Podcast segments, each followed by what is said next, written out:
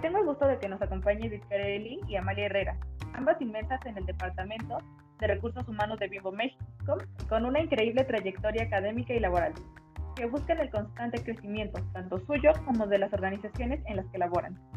En este episodio hablamos de cómo es el proceso de reclutamiento y la bienvenida dentro de una organización, así como tips prácticos para este proceso.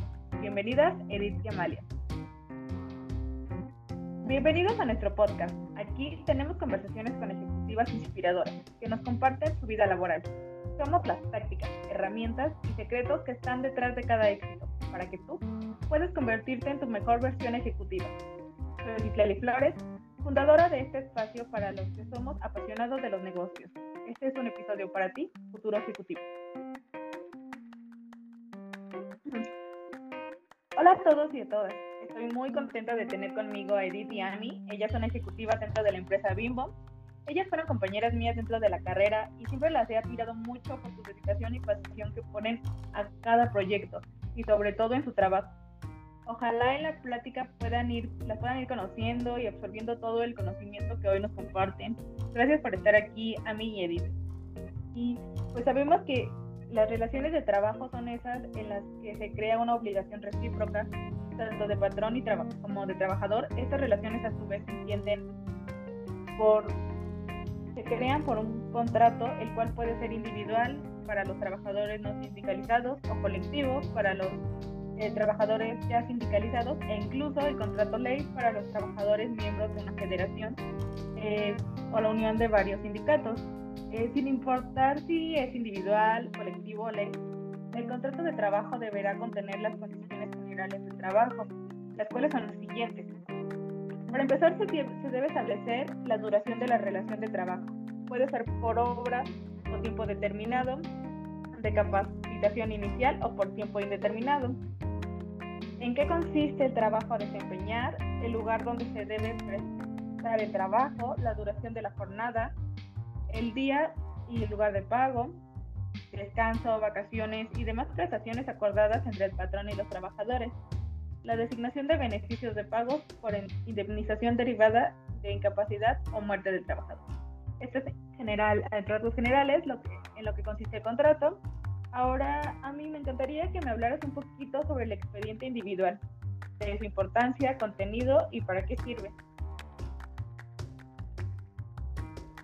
Muy bien, Tali, gracias por este espacio y ahora te voy a hablar sobre el expediente laboral individual. Primero, un expediente laboral es el conjunto de documentos que tienen información del trabajador en diferentes ámbitos, que van desde el personal, de trayectoria laboral, competencias técnicas y profesionales y cualquier situación con el trabajador derivada de la relación laboral que necesite ser registrada. Esta información va adicionando con los nuevos acontecimientos ocurridos al trabajador durante su trayectoria en la empresa.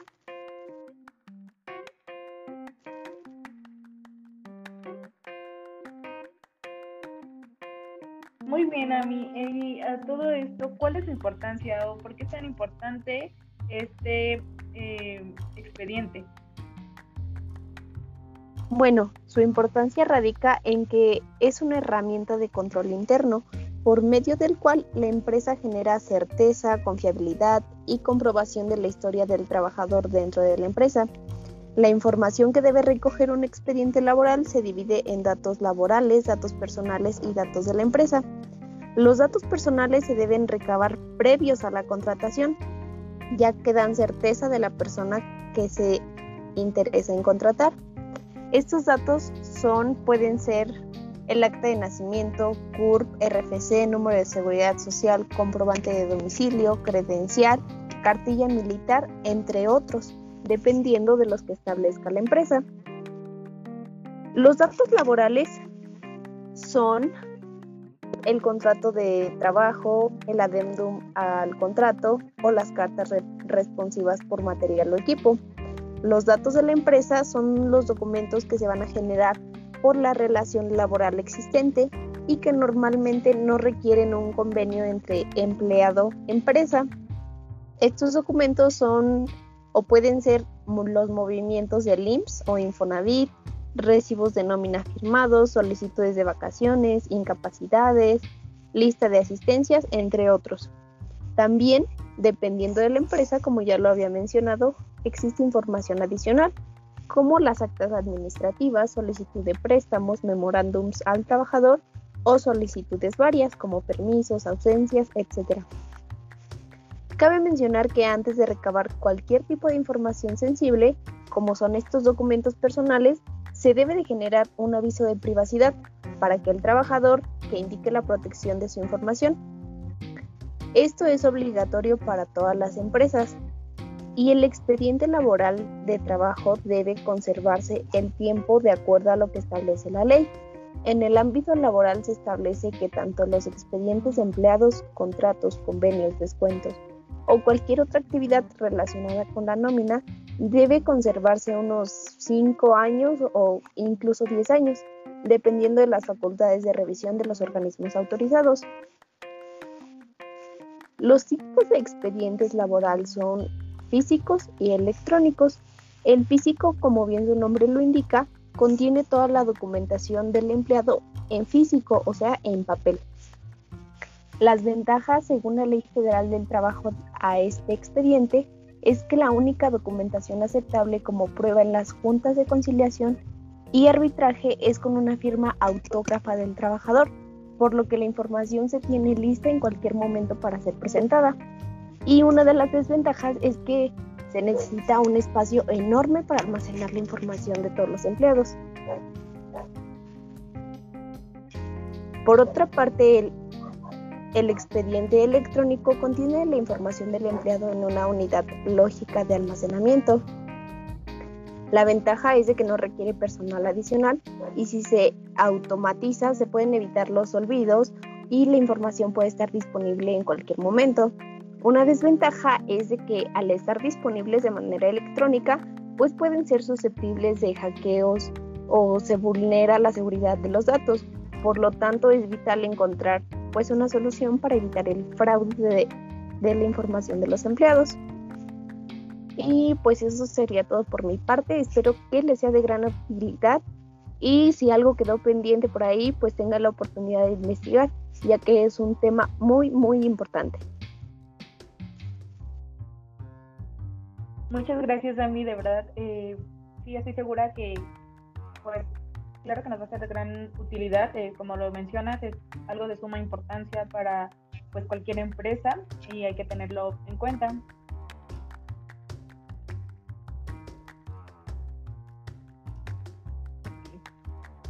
Ahora, Edith, qué gusto tenerte en este primer episodio. Eh, compártenos un poco acerca del proceso administratorio que es una parte de tu especialidad, como tengo entendido. Eh, ¿En qué consiste? ¿Cuáles este, son sus requisitos y demás? ¿Qué tal? Buenos días. Eh, muchas gracias por la invitación. Sin duda la información que mis amigas Citlali y Amalia nos han compartido el día de hoy referente a los contratos y el expediente individual es muy interesante y sobre todo importante de conocer y entender. Espero que ustedes, amigos y amigas que nos están escuchando, se encuentren tomando nota de algunos de los puntos que se han mencionado en este grandioso podcast. Eh, continuando con esta interesante charla, aprovecho esta oportunidad que me da mi amiga Citlali para hablarles sobre un tema que va de la mano con lo ya antes dicho. Me refiero a la cuestión de los movimientos afiliatorios a través del sistema IMSS desde su empresa. Esto se trata de un servicio donde puedes realizar diferentes trámites electrónicos en línea, como presentación de movimientos afiliatorios, presentación de la determinación de la prima de riesgos de trabajo, entre otros. Recordemos que los movimientos afiliatorios son los avisos que realizan las empresas sobre los registros de sus trabajadores afiliados al régimen del Seguro Social. Estos movimientos pueden ser alta, reingreso, modificación de salario y baja. El primero, que es el movimiento de alta, es el aviso que presenta la empresa para los trabajadores permanentes por obra o tiempo determinado o eventuales, que se incorporan a laborar para inscribirse ante el instituto. Este movimiento se debe presentar dentro de los cinco días hábiles contados a partir de la fecha de inicio de la relación. El segundo es el movimiento de reingreso el cual es el aviso que la empresa debe presentar al instituto por los trabajadores que se reincorporan a la relación laboral y nuevamente adquieren el derecho de estar sujetos al régimen del Seguro Social. El tercero es el movimiento de modificación de salario. Este es el aviso que la empresa debe presentar al instituto por las variaciones que sufre el salario diario a base de cotización de sus trabajadores inscritos en el régimen del Seguro Social.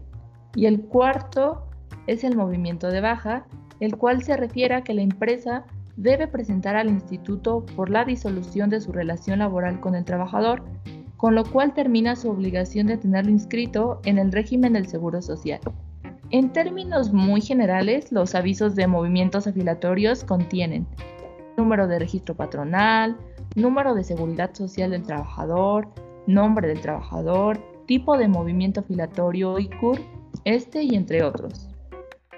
Eh, la implementación del sistema INSES de su empresa nos brinda la simplificación del procedimiento de presentación y trámite de movimientos afilatorios mediante procesos totalmente automatizados que permiten la comunicación directa entre el IMSS y las empresas a través de las computadoras y por consiguiente mantener información actualizada en las bases de datos. Eh, además, se garantiza la información de las grandes bases de datos del instituto estén al día con la actualización de las empresas que se integran al programa, minimizando la posibilidad de error. También se reducen las cargas de trabajo al depender solamente de procedimientos automatizados que evitan el manejo de papel y error humano.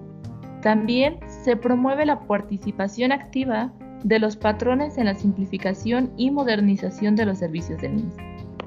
Por último, el procedimiento de la incorporación no es tan complicado. En esta parte, los datos de la empresa se registran en Tramitamet, incorporan todos sus registros patronales y obtienen el formato de condiciones de uso, la ficha técnica, la solicitud de adhesión y el convenio con el IMSS.